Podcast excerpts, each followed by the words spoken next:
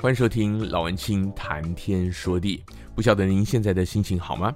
我是班尼老文青。现在时间是美国西岸时间二月二十五号星期四的晚上，大概十点多钟。我知道台湾要放二二八的连假了，因此如果您住在台湾的话，应该是蛮开心的。如果您住在全世界其他任何地方的话，我想应该也还 OK 吧，因为毕竟。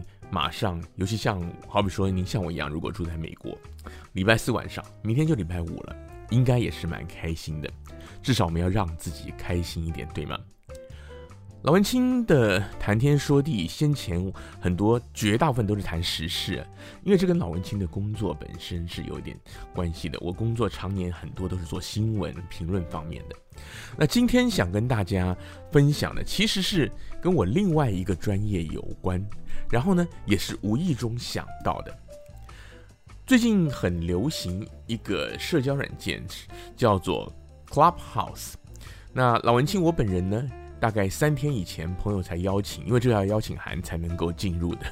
然后呢，我会在明天星期五的，呃，美国的星期五晚上，台湾的星期六中午，跟我们旧金山湾区的两位好朋友一起要开一场老文青的处女秀，是讲这个关于等于说是媒体的社交媒体、社群网站对大家的生活带来的影响等等等等方面的。那为什么会特别提到这个？这跟我今天的主题有什么关系呢？因为呢，像我就说我我到现在为止，我只参加过一次的那个 Clubhouse，就是说举手发言呢。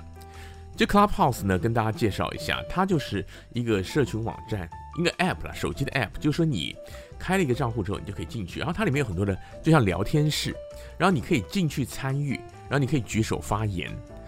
举手发言，如果那个主持人点你的话，他把把你设为 speaker，邀请你去 speaker，去邀请你当做讲者，把麦克风开启，你就可以在里面讲话，就是即时的大家聊天讲话的一个地方。那现在里面有很多的各种各样不同的主题，有点像那个主题研讨会那种感觉。我为什么特别要讲这个？因为我想，呃，我有没有在，我可能没有在 podcast 提过。那老文青我自己是。最早我是做广播电台主持人的，广播电台主持人呢，就是所谓的播音员了，类似像这样，就是以前的广播主持人比较多是像这种老派的播音员。如果以台湾，其实欧美也差不多了。后来现在主要的那些主持人呢，多半都是名人明星，比较少所谓的播音员。那我们这种播音员式的主持人呢，通常就是在音质上、咬字上会有一些要求，所以我们很常做的另外一份工作就是配音。配音呢有包括，其实配音有分好几种，有戏剧配音，有卡通配音，然后有旁白配音，还有广告配音。这是我自己把它大略分成这几种，因为配音所要求的不同领域的配音，其实要求的条件不太一样。那么今天讲到这个声音的魅力这一方面呢，其实也是，我就说也是无意中啊。第一个我就讲到那个 Clubhouse，我到那个里面去，因为你进去那个一个聊天室，你会发现那里面的人你不见得认识。当然现在因为是。要那个邀请函，所以说比较早进去的人呢，多半都是对于网络关切、对时事关切，其中有很多各行各业的精英，里面有相当多的媒体人，就是本来就是做广播、做电视、做自媒体的，那也有很多是一般的网友、一般的民众。那大家在聊天的时候，你就听得出来，有一些人讲话是富有魅力的。一方面是内容，一方面是口才，一方面是表达的方式，还有一个呢，就是口齿与说话的韵律。所以我今天也听了一阵子 podcast，然后呢，哦，对不起，不是 podcast，我应该讲的 Clubhouse。然后呢，我就想到一个有趣的事，我自己在看一篇文章的时候，我有时候我会无意中或者或者有意啦，早些年比较会是有意，就是练习嘛。会去练习去朗读，因为我对念东西本来就有兴趣，后来走这个专业之后呢，那更是需要了。从这个过程当中，我也渐渐的察觉到，因为自己其实因为老文青我本人我并不是广播电视科班出身的，就是我不是这种科系毕业的。如果你是广电科系的话，通常会安排老师会上正音课程，老文青没有上过这种课程，都是自学而来。所以我很知道一般人在这一方面的一些状况啊。然后我在电视台训练一些就是主播啊什么播音跟大家分享。我最常跟大家说的一点就是多练习，拿文章起来就念。啊，就是我刚刚突然想到的这个话题，很想跟朋友们分享一下。然后我就上网找，因为其实像像我自己，我是从大概小学开始。呃，我会喜欢念东西，好比说，我看到一个广告标语，或者报纸的标题，甚至一般的报道文章，我都会去试试着去念，看怎么样去念出不同的感觉、不同的味道来。这个东西听起来好像是不是很无聊啊？可是呢，我觉得它还是有它的意义在。尤其是现在啊，如果你经常上网去看一些文章的话，你可能会发现一个情况，或者说一些 YouTube，一些 YouTube 的一些视频。有一些啊，中国大陆的比较多，台湾的现在还没这么多。就是我不晓得为什么他们制作这些，他们叫短视频嘛。那台湾我们我们其实传统也叫影片啦。呃，我不是故意在 挑剔大陆，而是说视频这个词，它本身视频、音频还有射频等等，它本来是一些物理学的专有名词。它就是我们讲影片不应该把这个。Video clip 不应该叫做视频，比如说他是把一个词都挪用了。讲影片的话呢，听起来比较老派了，可是其实这个词性是比较符合中文的。好，越扯越远了。为什么要讲这个？因为现在网上有很多的像 YouTube 里面的一些短的 video，或者说其他的一些平台，你如果仔细听会发现，它的旁白、它的讲话其实是那个电脑自动语音的，也就是说，他们制作的人他把那个文稿。输入，然后他们用一些 software、一些软体、一些软件，它就自动念。我其实不是很清楚为什么要这样做，因为那个念出来呢，第一个很呆板，第二个有一些那个我们台湾的话叫破音字，老老文青台湾出生的，好，大陆叫多音字，就一个字有不止一个发音的，它那个语音它有时候没有办法辨别，它会念错，然后它念起来呢又很呆板，断句也不对。那一个是 YouTube 像这上面，另外有一些呢是。一些媒体的网站，因为他的文章，他可能是要服务一些，例如说盲人嘛，所以它上面有语音播放，或者说有的人他可能觉得说，我现在在忙啊，我我懒得看文章，我就点一下，哎，他就帮我念，像有声书那样的概念。可是以我们美国这里来讲，美国的有声书是人念的，绝对不会弄语音。那包括前一阵子奥巴马总统，就是前总统奥巴马他出的那一本回忆录，他的有声书就是他自己念的，所以销路非常非常的好。自己念的话，就说作者他本人未必受过专业的播音的训练，可是他自己写的，当然念起来是别有一番风味，也肯定带有原作者的感情。可是对大部分的文章来讲呢，就不见得，尤其是电脑语音啊。我今天跟大家分享这个。就是如果您有兴趣，或者说您觉得您自己的讲话也好，或者说是呃念东西朗读也好，会觉得有点呆板的话，也许可以练习练习。那我刚刚就想上网找一个一个示范哈，我找到我就东看一下，我本来只想找篇文章来念念，因为很久没有好好的念文章了。尤其念文章的话，你最好找散文，念起来会比较有有韵味、有感情。新闻的话，除非你要练播报。要不然的话，念新闻比较没有意思。虽然都可以念，我找到这个联合新闻网上面，我就是找那个阅读，阅读就是那个译文那一栏，而不是普平常大部分的它那个 category 都是跟新闻有关的。我就看一篇文章，它是那个青春名人堂，那青春名人堂应该就是年轻的作者写的。然后他这篇文章呢，是一个作者叫林予晞，标题是“终于登上冰岛的飞机”。好，然后我就看上面，哎。我本来我本来不是刻意找，无心插柳，突然就找到，它上面有一个那个控控制列，听新闻，然后就是个媒体播放，媒体播放的按钮呢，然后呢播出来呢，哎，我现在试试看了，我不晓得这个麦克风收音怎么样，您听不听得到？终于登上冰岛的飞机，联合报今日登场。林予晞曾听过一句话这么说：一趟旅行最困难的，就是决定出发。在二零二零年的疫情前，我终于下定决心自助去了一趟冰岛。舟车劳顿的狼狈，长时间转机的疲劳，因为气候不佳而改变行程，这一切的一切，在决定出发之后，都不像是困难，而只是纯粹的事件。启程之后，体内会有某种原始的生存本能开始运作，让你度过一个又一个的关卡。好，我就播放到这里也差不多了。那第一个呢，讲到这里，我想这个示范，这个 sample 应该就够了。第二个也实在是听不下去了。那这里面有一些东西。那我想您一听应该可以听出来吧？这个是一个电脑语音。首先呢，它的抑扬顿挫是很平的。其次呢，它的字是断的。终于登上冰岛的飞机，曾经听见有一句话这么说。然后呢，它的断句不对。像他说，一趟旅行最困难的就是决定出发在二零二零年的疫情前。其实如其实我想啊，您就算手边没有这个文章，你应该也听得出来。他他是说，一趟旅行最困难的就是决定出发，然后他然后是一个句号，然后在二零二零年的疫情前，我下定决心什么什么什么的。但他的语音呢，他断句就不对。那我想这个是城市设计的问题，因为他的文章是有句号还有引号的。然后他显然他用的这个作者的身份我不知道，可是呢，这个城市肯定是中国大陆做的。为什么？因为中国大陆的普通话他们是读关卡，台湾是读关卡。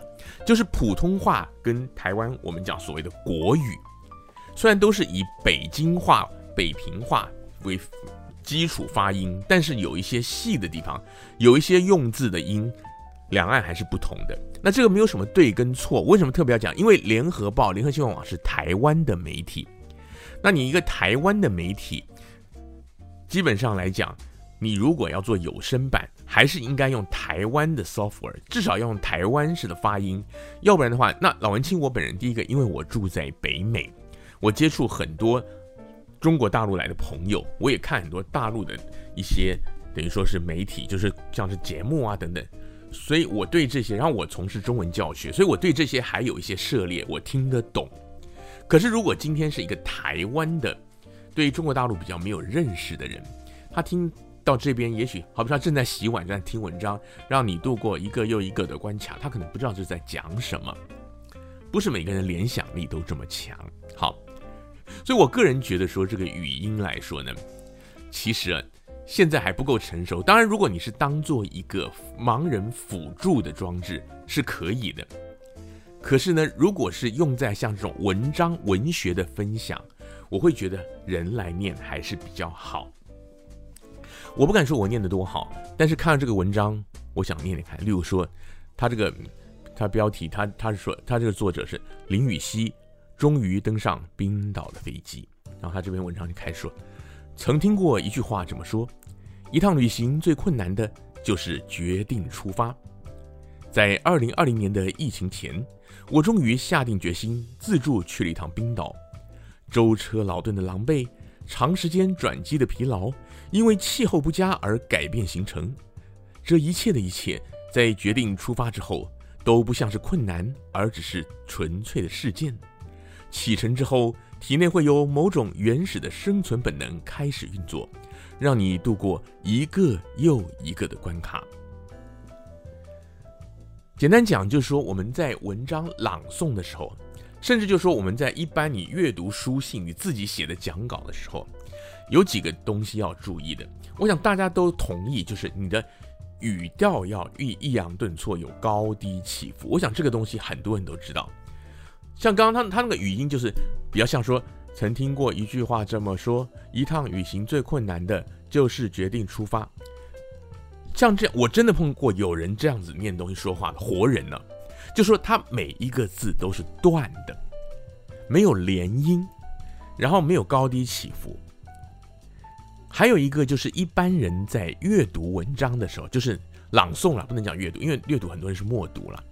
就说这个节奏感，还有时间的长短，就像我们唱一首歌，这嗯，就是每一个字它的拉的拍子的长度绝对不会一样。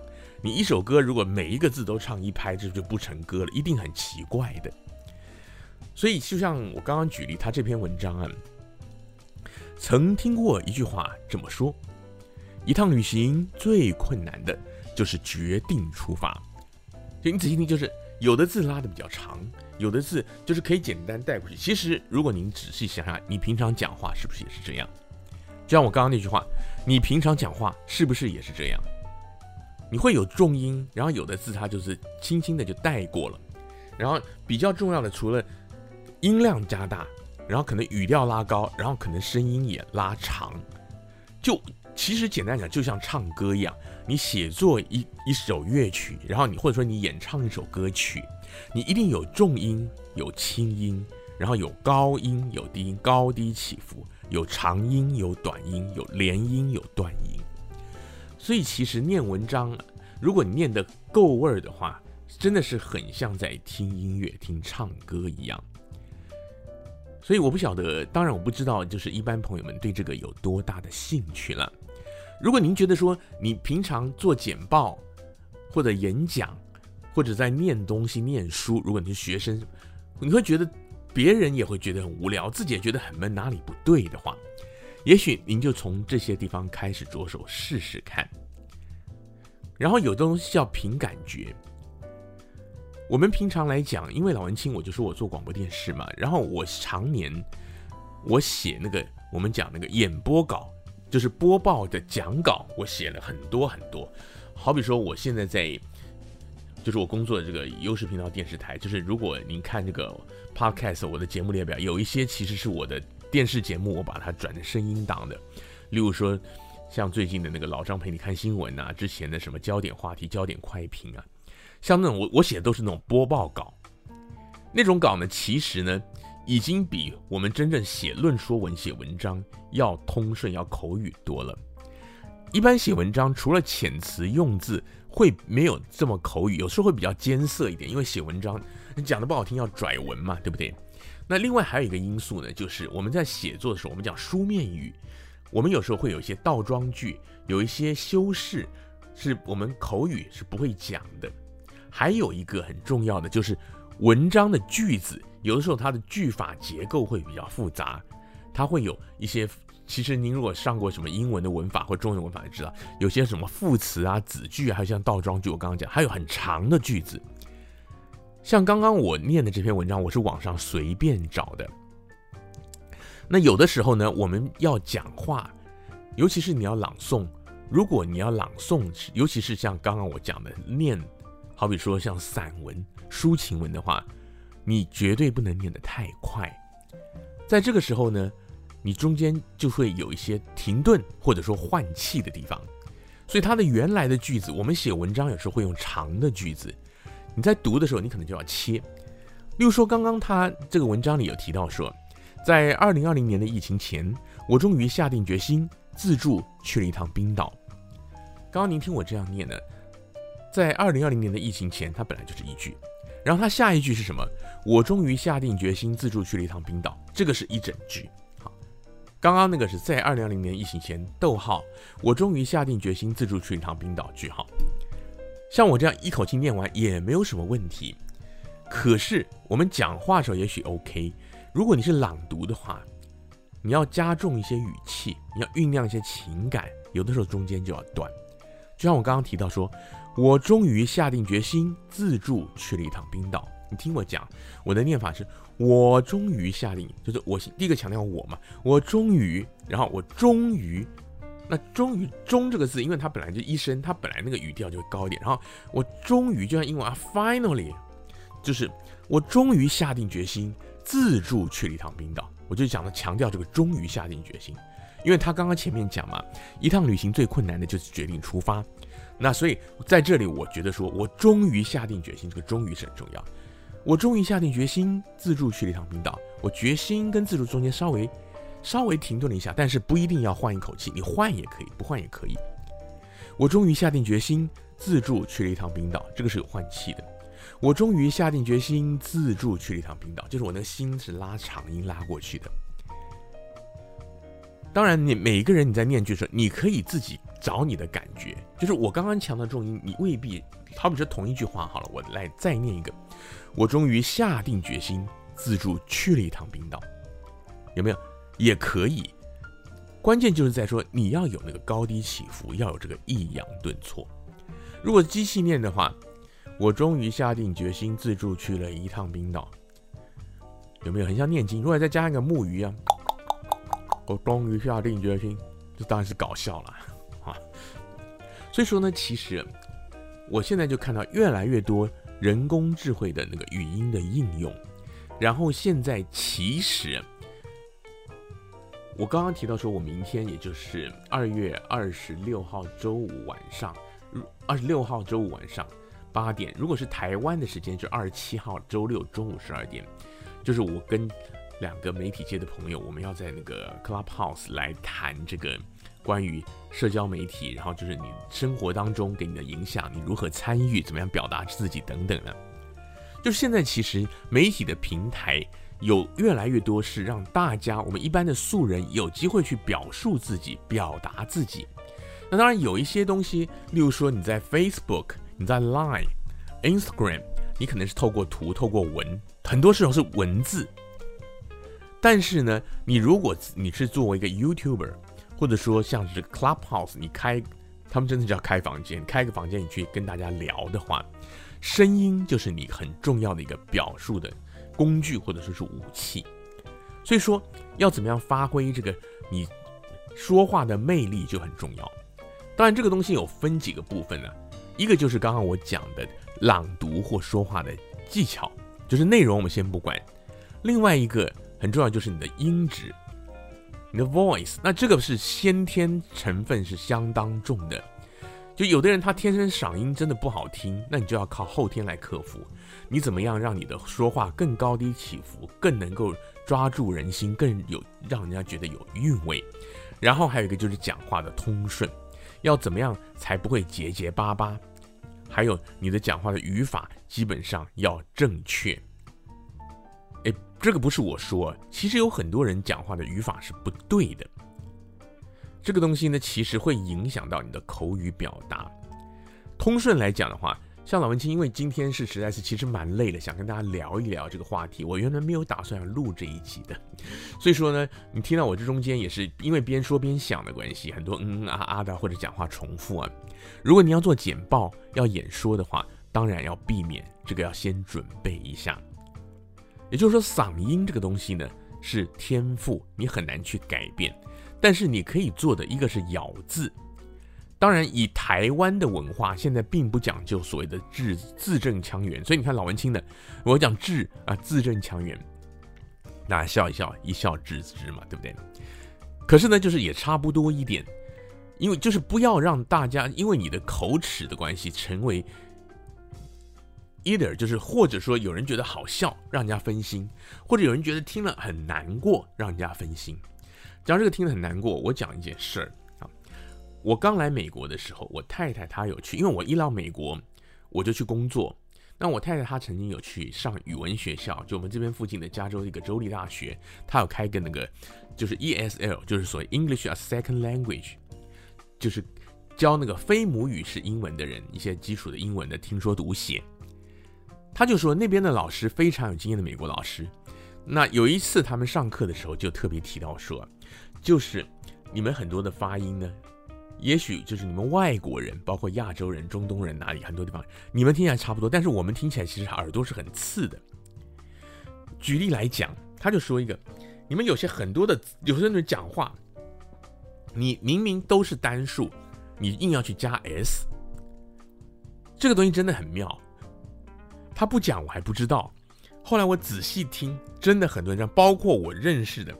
英语很好的人，很流利的人，还有就是说，其实我们在台湾学英文也会讲那个 th 的音，就是有的是有的有的 th 的话，你是舌头要伸在两个牙齿中间，那有的是舌头要弹那个牙齿，就是 this that。那但是我们像我台湾，我们以前是会念成像 d 那个发音，就 this that。亚洲人听都差不多，或者应该这样讲，我们都听得懂，可是老美他很多人听不懂。或者他有人听他很难过，他心里很难过、很痛苦啊。同样道理就是说，虽然现在大家都不是大部分人，我想不是专业播音员，不需要这么的字正腔圆。你看，其实你看我都会咬到舌头，因为我自己也觉得说没有必要这么这么的讲究咬字，反而不够亲切。现在主流是以乡土、以亲切为主。可是如果你讲的太土，或者说你有太多字咬字发音不对的话，其实会让一些人感到困扰，这样就很可惜了。另外就是我刚刚讲到的一些重点，就是例如说高低起伏。抑扬顿挫，还有节奏，还有就是你这个字是要连过去还是要断，你就把它当成练唱歌一样就是了。